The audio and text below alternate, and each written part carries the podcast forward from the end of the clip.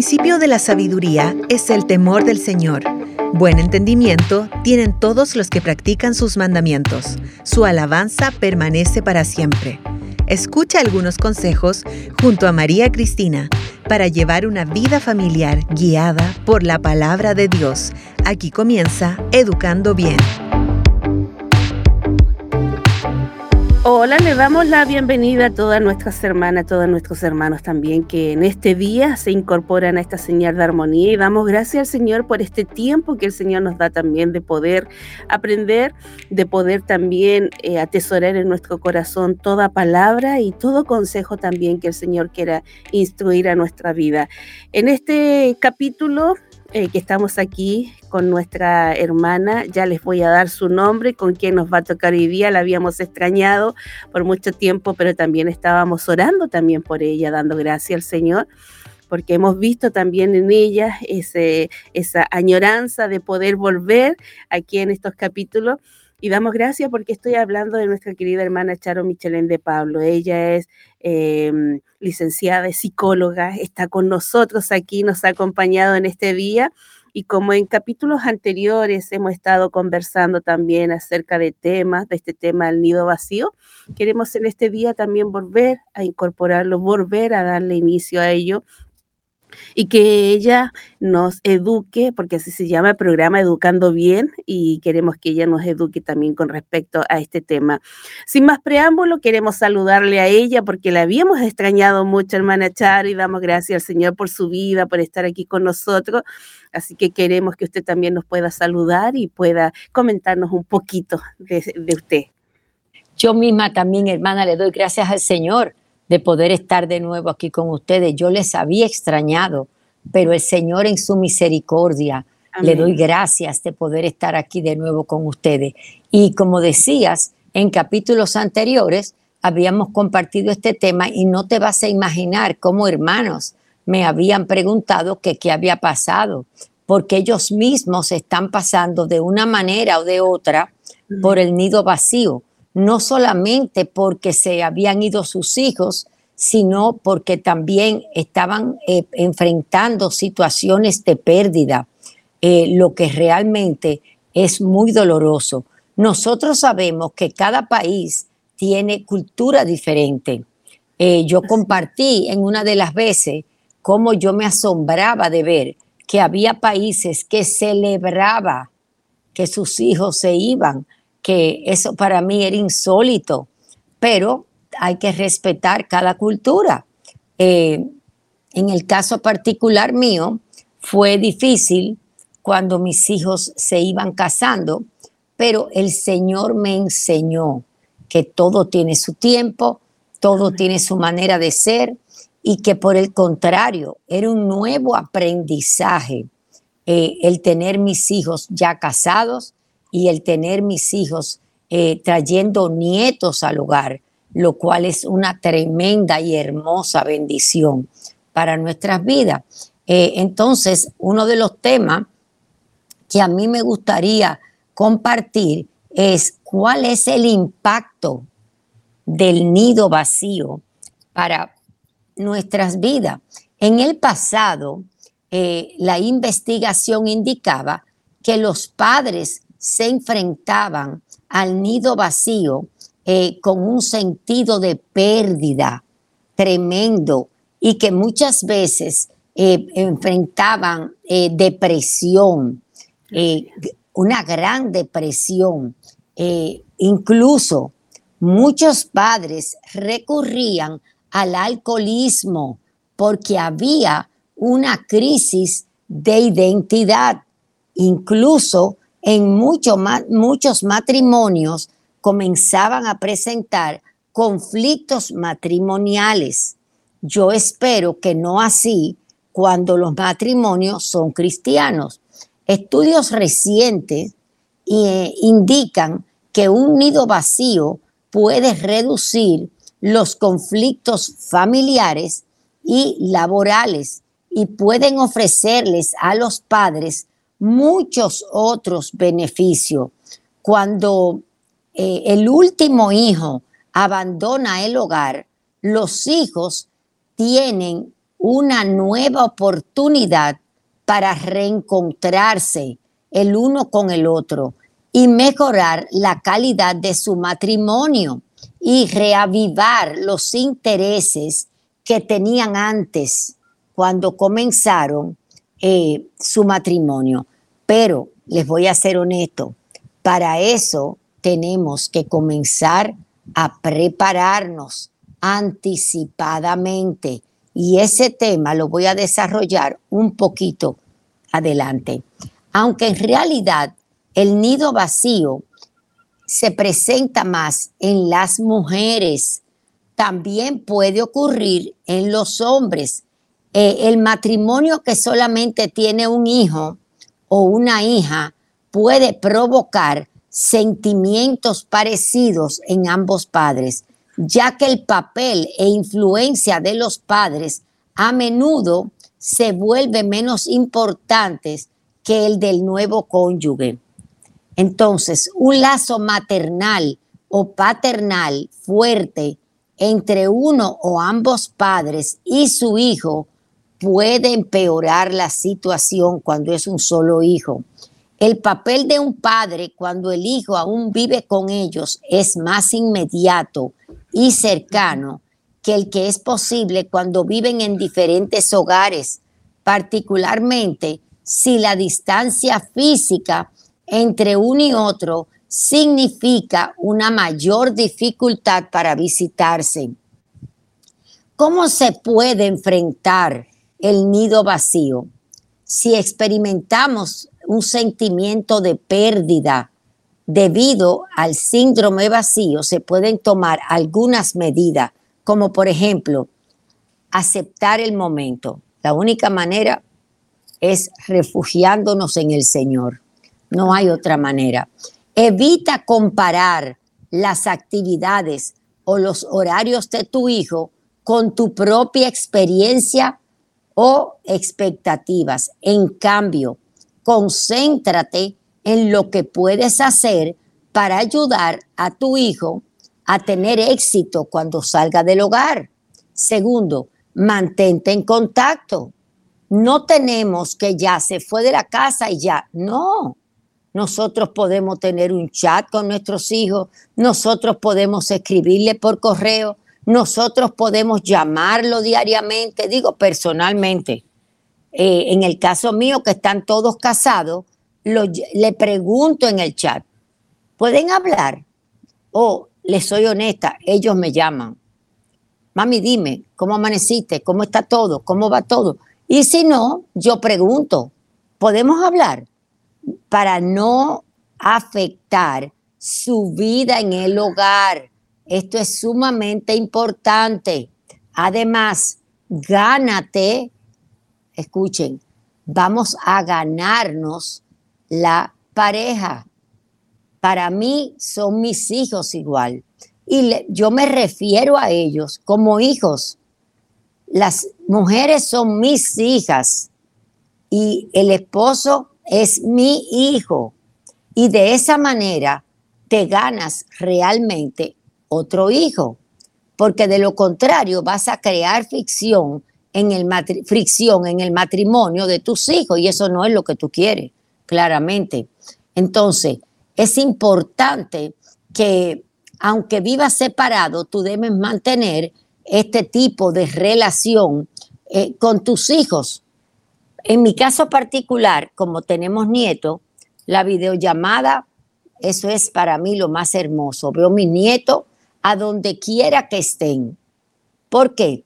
Porque los pequeños necesitan ver para poderte tener presente. Los mismos niños le piden, vamos a llamar a mami Yeye o vamos a llamar a mamá Yeye, como quiera que ellos digan. Ya ellos saben incluso llamar eso es algo hermoso. Y de esa manera tú mantienes un contacto precioso con tus nietos. En tercer lugar, busca apoyo si crees que lo necesitas, sobre todo a nivel de consejería bíblica. Comparte tus sentimientos con tus seres queridos, con tus amigos más cercanos. Eh, cuando ellos se van, eh, si, se acaban de ir recientemente. Si te sientes deprimido, entonces lo que yo más te puedo recomendar es la consejería bíblica. Personalmente, yo comencé eh, estudios bíblicos nuevos.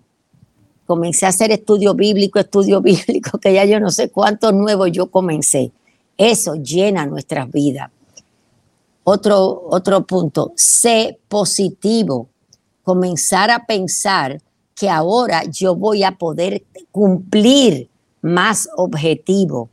Voy a poder también servirle, ponerme más a la orden, en qué los puedo ayudar, cómo podemos hacer más cosas juntos.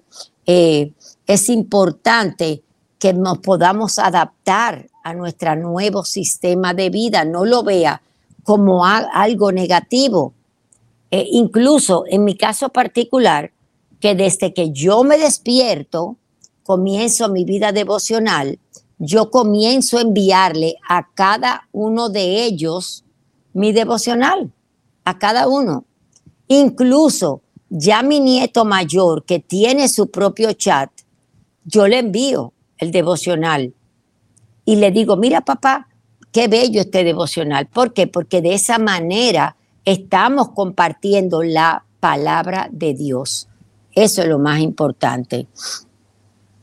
Eh, algo que es importante, que yo creo que nos ayuda.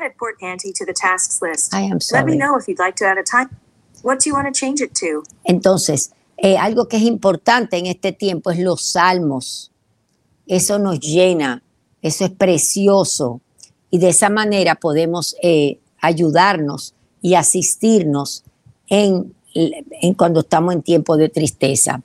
¿Cómo podemos nosotros evitar el sentimiento de nido vacío? Eh, si tu hijo está por abandonar el hogar, vamos a planificar de antemano. No esperemos que llegue el momento, no, vamos a hacerlo de antemano. ¿Qué voy a hacer? ¿Cuáles son mis planes para ese momento? Eh, ¿Cómo voy a ocupar mi tiempo? Particularmente, eh, yo trabajaba, tenía una escuela especial y ya yo estaba planificando cómo yo lo iba a hacer. Mantente ocupado, eh, comienzas a aceptar nuevos retos. es normal que los padres tengan temor de ese tiempo libre, pero si lo planificamos, claro, se nos va a hacer mucho más fácil. Sin embargo, algunas depresiones pueden convertirse en severas y tenemos que admitirlo. Eso, por favor, no significa que somos menos cristianos.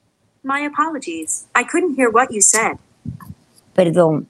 Eh, eso no significa que somos menos cristianos, sino simplemente que estamos necesitando ayuda. Eh, en mi caso particular, recomiendo que sea consejería bíblica y podemos buscarla con los pastores para que ellos puedan ayudarnos realmente para superar este momento tan difícil. Eh, es importante eh, saber el momento va a llegar. No permitan, hermanos amados, que nos tome por sorpresa. Estamos en el ajetreo. Si es una hembra, estamos en el ajetreo de la boda. Llegó el momento y me quedé como, ¿y ahora? No. Comienza a prepararte con tiempo para que la depresión no te tome por sorpresa. Y eso es sumamente importante. Como padres, se puede pensar que va a llegar tarde o temprano. Así también uno puede pensar y hacer su vida imaginando, ¿y qué yo voy a hacer ahora sin mis hijos? Yo no me lo imagino. Les voy a confesar, eso me pasó a mí. Y ahora, una cosa que yo me acostumbraba, ir a la habitación, darle un beso, orar con ellos. ¿Saben qué? fue hermoso, porque entonces yo me inventé otra manera. Yo le escribía por chat, los amo, el Señor les bendiga, el Señor los guarde. O sea, lo mismo que tú haces, ahora el Señor nos ha regalado manera preciosa de seguir haciéndolo, pero ahora yo lo hago a través de la palabra. ¿Cómo? Enviándole versículos para que el Señor los guarde. Le mando versículos hermosos como clama a mí y yo te responderé. Y le pongo, estoy clamando por ustedes, que descansen, que el Señor les bendiga, que el Señor guarde su hogar. Y así me duermo tranquilita. Y vamos para el próximo día entregando cada uno de sus hogares al Señor. Y estamos seguros de que todo va bien. Entonces, así también podemos clamar al Señor por sus amistades, por sus ocupaciones, por esas cosas que ellos se han comenzado a dedicar y por el cuidado de sus hijos y de sus hijas. Al mismo tiempo, se puede uno dedicar a ayudar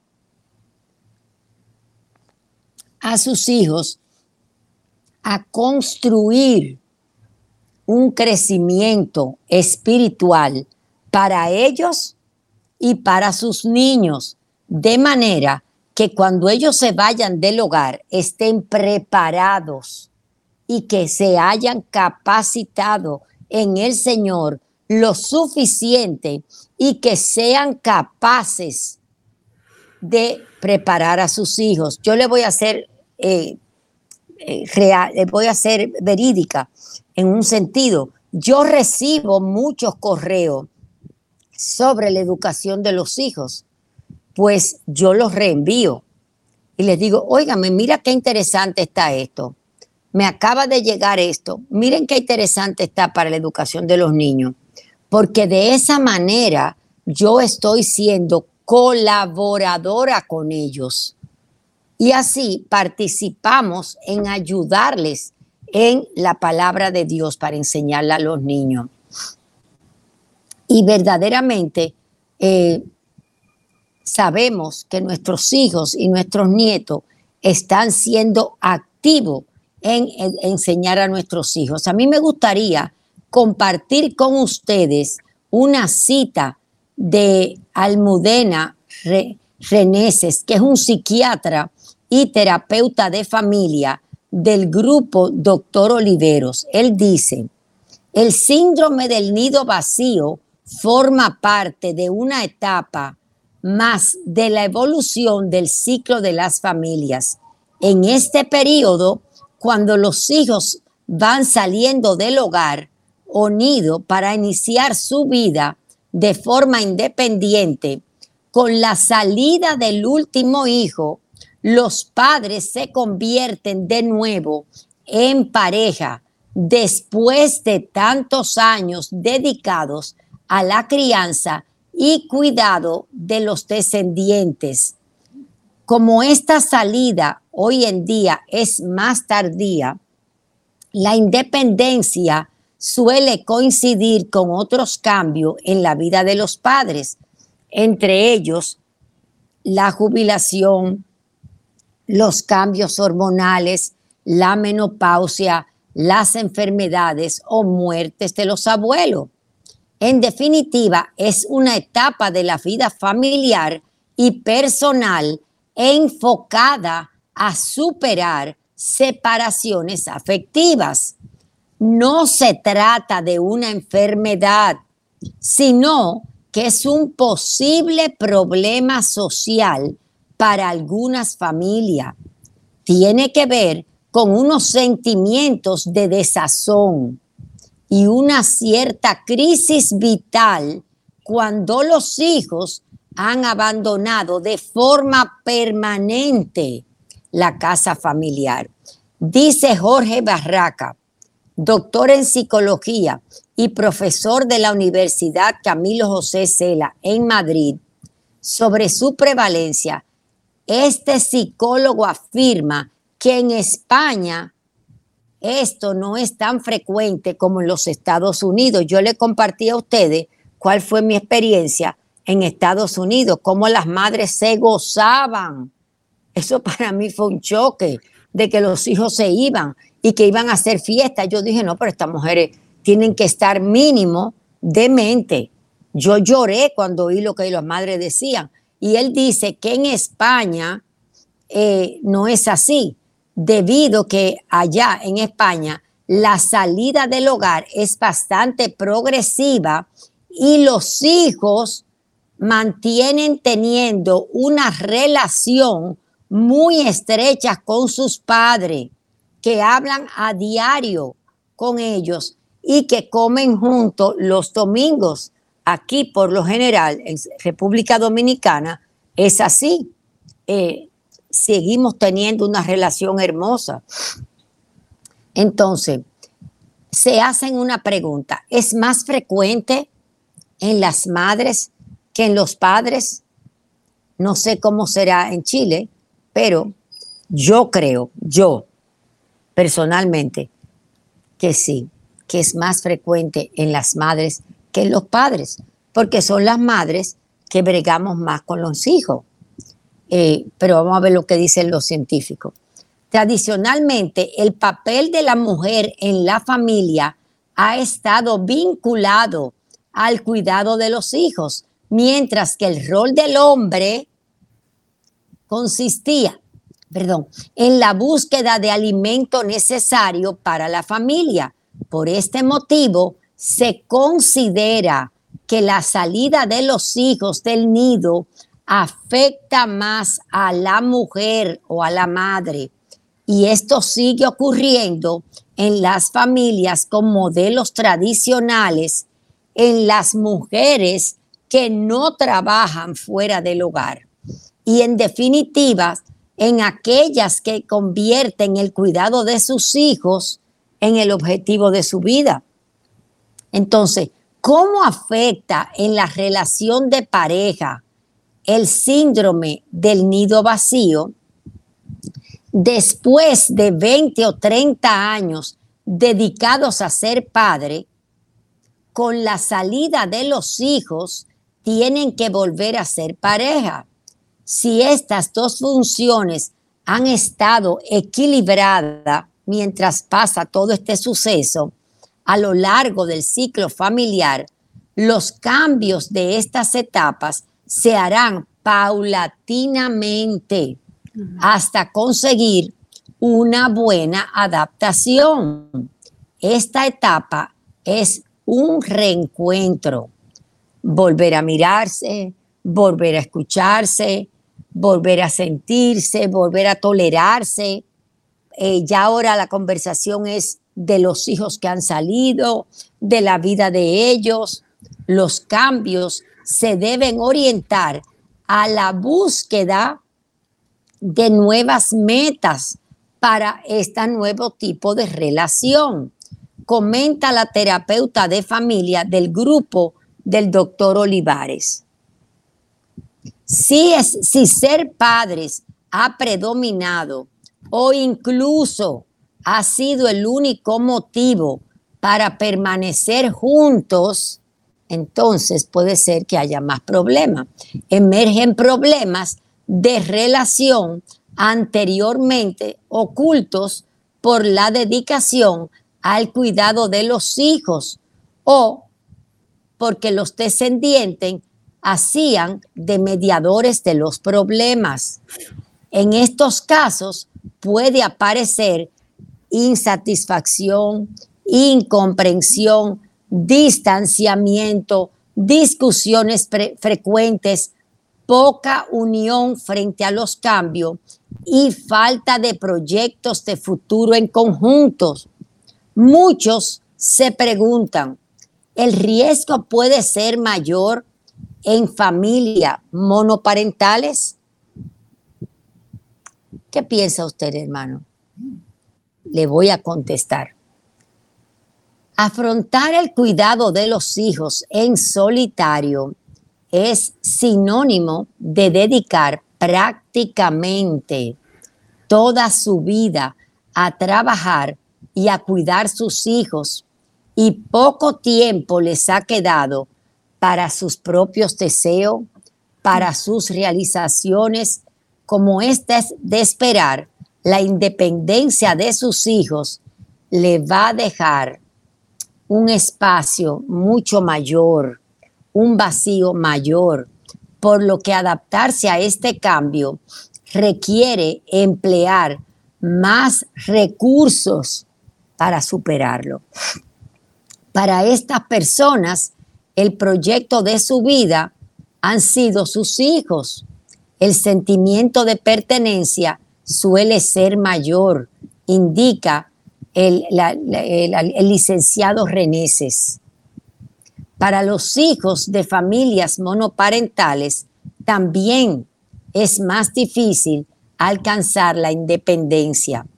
En estas situaciones, escuchen, los sentimientos de culpabilidad de los hijos son más intensos cuando tienen que partir del hogar y dejar a la madre sola porque sienten que la están abandonando, aunque saben que van a tener que partir del hogar. No es fácil dejar a una madre, a un padre, cuando ellos han visto cómo han dedicado toda su vida a cuidarles y a estar con ellos. Al respecto, el psicólogo cuenta que todo va mejor si ha habido una preparación previa para salir de, la casa, dejando, por ejemplo, que el hijo, esto es importante, vaya a campamento, salga de viaje, porque de esa manera se van acostumbrando a la separación de manera paulatina y así el hijo o la hija no se sienten tan culpables. Y además es necesario que el vínculo evolucione con la edad, es decir, que la relación que se ha ido forjando con el, hijo o la hija llegue a ser un adulto independiente, lo que le va a hacer mucho bien a tu hijo o a tu hija. Los padres tienen que cambiar la mirada hacia sus hijos. Tienen que tener, vamos a decir, tenemos, tenemos que aceptar que van creciendo. Tenemos que aceptar que ellos tienen que vivir de forma independiente, eh, de la misma manera que nosotros lo hemos hecho. Es el premio a una obra de arte bien realizada. Es saber que hemos cumplido nuestro papel de madre o de padre, cual haya sido nuestro caso. Pero siempre tenemos que tener por sobre todas las cosas que hemos creído en el nombre de nuestro Señor. Y entonces somos hijos de nuestro Dios y toda nuestra confianza está puesta en el Señor Jesucristo. Y realmente así podemos, amados hermanos, cambiar nuestro temor por confianza y depositarlo. soy, yo le soy muy honesta, la única manera que yo estoy tranquila es cuando yo deposito cada noche el hogar de cada uno de mis hijos en las manos de mi Dios soberano, de mi Dios misericordioso. Entonces digo, Señor, ahora están en tus manos. Y yo voy caminando de hogar en hogar, entregándole no solamente mis hijos, no, yo le entrego cada uno de mis nietos por nombre. Y no solamente la necesidad de cada uno de ellos en particular. Yo les he contado cómo mi nieto mayor me llama, corre, corre, corre mamá, voy a entrar a un examen. Mira, este sí está difícil. Y yo le pregunto, ¿y tú estudiaste? Sí, yo estudié, pero estoy asustado, estoy asustado. Entonces yo le digo, ah, pero si tú estudiaste, yo voy a orar. Y es increíble cómo ellos mismos reconocen que la oración tiene poder. No hace tres días, él tenía un examen muy difícil, muy difícil de matemática. Y parece que a él se le olvidó eh, llamarme para que orara en la noche. Y cuando va de camino, mamá, mamá, mamá, digo, mi hijo, pero ¿qué te está pasando? ¿Tú me vas a matar un día? No, no, oye, oye, oye, tengo un examen, pero oye, pero oye, este sí es difícil. Niño, acábame de decir de qué es para orar con conocimiento. Bueno, oro por él en el teléfono. Me dice, no, no, pero también escríbela, escribe la oración en el chat. Hago lo que él me pide, oro por él en el teléfono, oro por él en el chat y le pido al Señor que le dé cordura y que le dé sabiduría verbal. Y ya ustedes saben, hermano, todo lo que uno pide, ¿verdad? Cuando el niño sale, me dice, mamá, siéntate, mamá, siéntate. Tú no lo vas a creer. ¿Qué pasó, mi hijo? Dime, porque me tiene mal. Mamá, saqué 98. La verdad que yo no salgo para un examen si pedí que tú ores. Le digo, no, más vale, sí está bien que yo ore, pero más vale que tú sigas estudiando. Tú oye, estudia. O sea, ese hecho de hacer que ellos sean dependientes de la oración es sumamente importante, amados hermanos. Ellos tienen que saber que hay poder en la oración. Y lo que más me gusta de todo esto es que mi hija me dice, mira mami, sigue esa relación. Eso es importante, porque él te llama a ti. Y tú eres que me dice a mí, vamos a orar por el niño, mami, vamos a orar. Entonces, cuán hermoso es ver que ellos saben que tenemos un Dios omnipotente, un Dios soberano, un Dios que interviene en todo, aún en sus exámenes. Hermanos, eso no tiene precio. Eso es algo valioso, que nuestros hijos, nuestros nietos dependan de nuestro Señor Jesucristo. Y perdónenme la interrupción, voy a continuar. Entonces, eso es sumamente, sumamente importante. Eh, también tenemos que entender que en la medida que nuestros hijos crecen, ya va a ser más una comunicación de tú a tú. Y tenemos que entenderlo y hay que respetar eso. Y es sumamente importante. Ahora bien, antes de yo terminar, yo quisiera compartir con ustedes versículos que a mí me han hecho vivir más confiada. Y lo quiero compartir con ustedes. Eh, es un versículo que está en la nueva traducción viviente. Eh, y por favor, escuche. Está en Isaías 66, versículo 12. Y mira qué hermoso, mira qué hermoso. Porque así dice Jehová, he aquí que yo extiendo sobre ella paz como un río y la gloria de las naciones como torrente que se desborda y mamaréis y en los brazos seréis traído y sobre las rodillas seréis mimado. Y como aquel a quien consuela su madre, así os consolaré yo a vosotros, y en Jerusalén tomaréis consuelo. Amados hermanos, yo me imagino sentada en la pierna de mi Padre, donde Él me está confortando. Nosotros, dice la palabra, tenemos acceso a través de Jesucristo. Cuando Él rompió el velo ¿eh? en la cruz, nos dio libre acceso al Padre. Vamos a reclamar eso. Cada vez que estemos tristes, cada vez que estemos abrumados, ustedes se acuerdan el ciego que decía, Jesús, hijo de David, ten misericordia de mí. Miren, yo confieso que muchas veces yo digo lo mismo. Jesús, hijo de David, ven, consuélame. Así como dice, y le menciono el versículo, dice la palabra que nosotros estamos llamados a orar a orar la palabra de Dios. ¿Habrá alguna oración más potente que la propia palabra de Dios? No, no la hay. La, orar la palabra es lo más potente que nosotros los creyentes tenemos. Entonces, vamos a orar la palabra. No hay nada que a mí me, me deleite más que orar la misma palabra de Dios y deleitarme en hacerlo. Porque yo le estoy pidiendo al Padre lo que Él dice en su palabra. Señor, arrúllame, arrúllame en tu pierna. Estoy triste, estoy acongojada.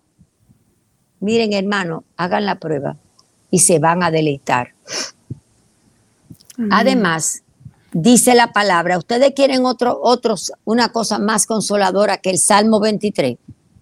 No, pero eso es, oigan, Jehová es mi pastor, nada, nada es nada, nada me faltará. En lugares de delicados pastos me hará descansar. Junto a aguas de reposo me pastoreará. Confortará mi alma. Me guiará por sendas de justicia por amor de su nombre.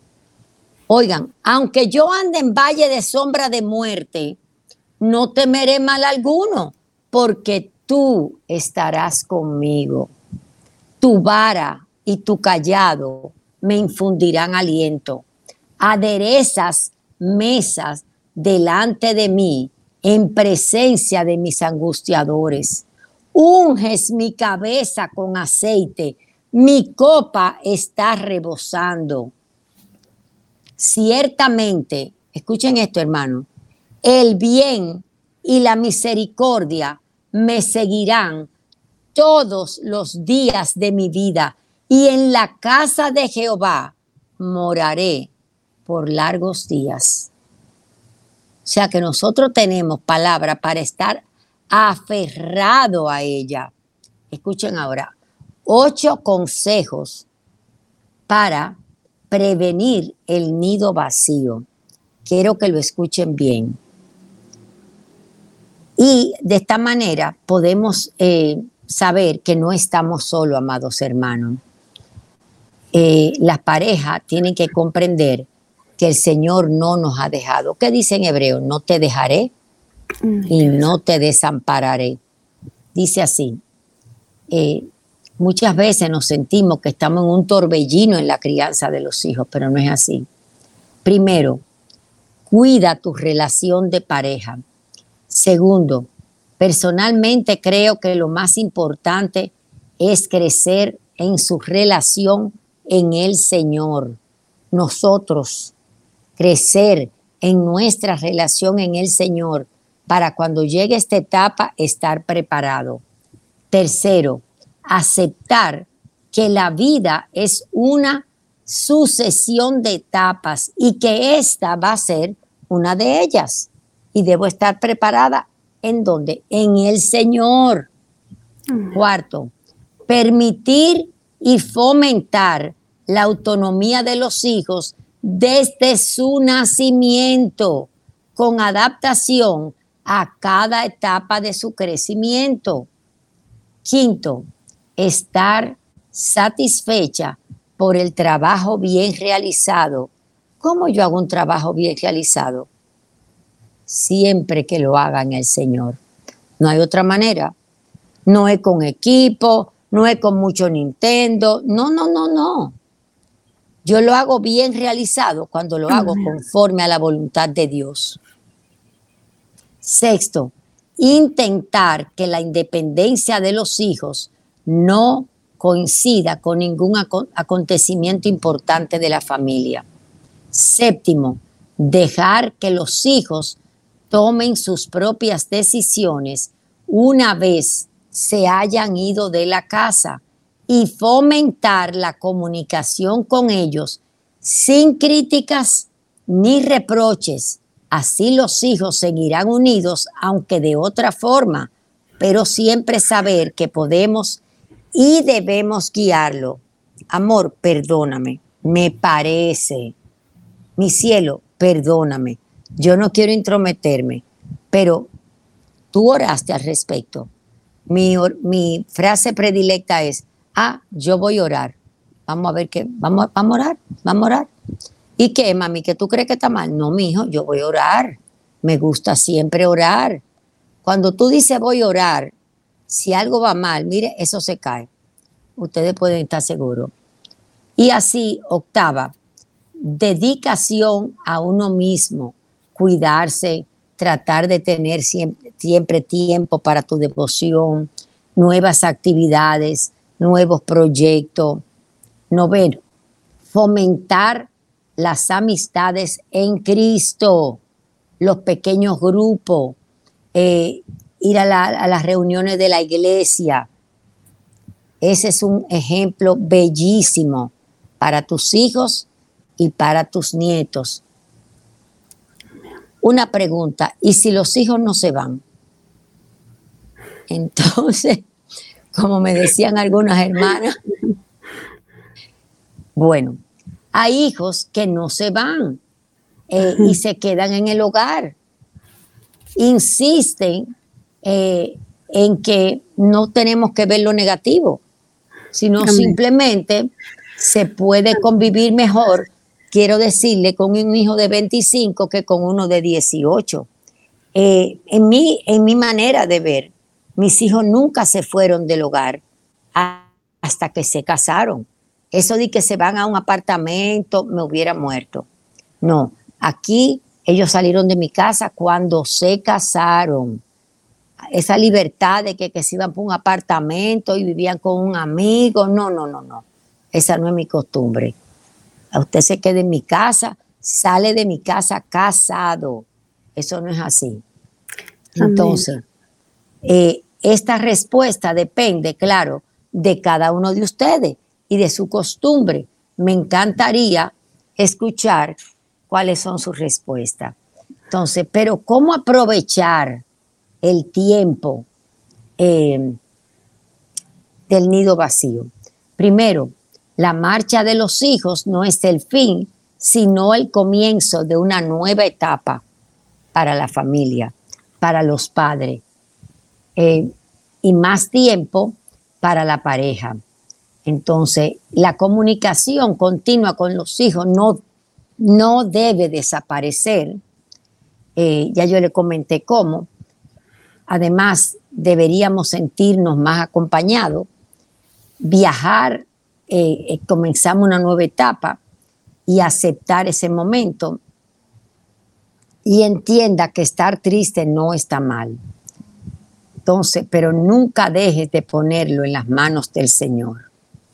Eh, a mí me creo que estamos llegando al fin del tiempo. Entonces me gustaría que la hermana orara por las parejas que están pasando ahora por el nido vacío y que entregáramos esos hijos que están ahora partiendo del hogar. Si la hermana María Cristina pudiera orar por eso. Sí, sí, hermana Charo, vamos a orar por ellos y bueno, y no dejar tampoco eh, inconcluso este tema que acaba de, comentar y yo también tenía aquí unos versículos, justamente tenía Isaías 66, 13, pero también tenía Deuteronomio, Deuteronomio 32, 11, en donde dice como un águila que despierta su nidada, se revolotea sobre sus, sus polluelos, extendió sus alas y los tomó y los llevó sobre su plumaje. Y Isaías 31, 5 también dice, como las aves que vuelan, así protegerá el Señor de los ejércitos a Jerusalén, los protegerá y los librará, los perdonará y los rescatará. Bueno, esta es una, esta es una hermosa metáfora de amor divino. Eh, de ternura, cómo el Señor nos trata a nosotros en esa relación de familiaridad, como uno a quien consuela a su madre, como leía usted, así os consolaré. Eh, como lo compartía en Isaías 66, 13, no necesitamos escondernos detrás de una máscara de felicidad o que todo está bien. Son etapas en las cuales muchas veces vamos a llorar, pero ahí está el Dios de toda consolación. Son etapas en las cuales tenemos que pasar y nuestro Dios es nuestro Padre de misericordia. y recordarles a todas y a todos los que están escuchando ese ejemplo también que dejó eh, el Señor con María cuando le dijo, pero una cosa es necesaria, eh, María ha escogido la mejor parte, la buena parte. Amén. Y, y no le será quitada. Y esa parte es la que debemos buscar nosotras también como madres. Eh, ese, a ese cambio de tiempo me refiero yo que usamos en la lectura, en la meditación de la palabra, en la oración, en la alabanza, en el ayuno y, tenemos que pasar por esta etapa de crianza de nuestros hijos. Así que vamos a orar nosotros y, a llevar al Señor eh, toda esta, esta meditación que hemos tenido ahora con nuestra hermana Charo. Padre, gracias te damos por este periodo que tú nos entregas, por este tiempo que tú nos das también para poder reflexionar en tu palabra para poder ser animados, ser instruidos y también ser guiados conforme a ella. Gracias te damos, Señor, por cada madre, por cada padre que ha oh, tenido que tomar este error, esta relación con sus hijos, Señor, y en donde han tenido que ver, Señor, partir a muchos de ellos, Señor, en diferentes rumbos, Padre, pero también, Señor, está el consuelo para aquellas madres que no solamente han tenido que ver partir a sus hijos para tomar otra decisión, sino que también los han visto partir, Señor, a la presencia del Señor. Te oh, pedimos, señor. el mayor consuelo para ellas también, Padre, en estos momentos que se vean, Señor, rodeadas de tu amor, de tu espíritu, y que tú seas quien levante esa mirada, quien levante y les anime, tal como compartía mi hermana en el Salmo 23, que tu bar y tu callado infunda aliento, Señor, en estos momentos a aquellas vidas, y no solamente a ellas, sino que a todos quienes necesitan en estos momentos de nuevas fuerzas. Gracias te damos, Señor, porque te tenemos a ti y fuera de ti no queremos nada, Padre. Solamente buscar ese regazo, Padre, en donde tú nos has prometido que debajo de tus alas nos cubrirás, que debajo de tus alas estaremos seguros. Y gracias te damos por esa seguridad que podemos encontrar en ti, porque sabemos que esa misma seguridad nosotros la hemos transmitido también a nuestros hijos, que yendo, Señor, donde ellos vayan, Padre, a retomar y hacer su nuevo hogar, también estarán seguros bajo tus alas. Gracias te damos, Señor, por esta oportunidad que nos da de darnos la confianza de orar y entregarte a ti todas nuestras oh, decisiones, Padre, todas nuestras posesiones incluso y toda nuestra familia. Gracias te damos por cada uno de nosotros. A ti sea toda la gloria en el nombre de Jesús. Amén. Amén. Amén. Amén. Señor. Gracias. Muchas gracias, hermana Charo. Y recordarle a los hermanos que hay un correo en el cual le pueden escribir que es educandobien arroba armonía .cl. Hasta volvernos a encontrar o próxima oportunidad, desde acá le enviamos un fuerte abrazo y Dios le bendiga, hermana Char. Cariño para usted y su Amén, igualmente.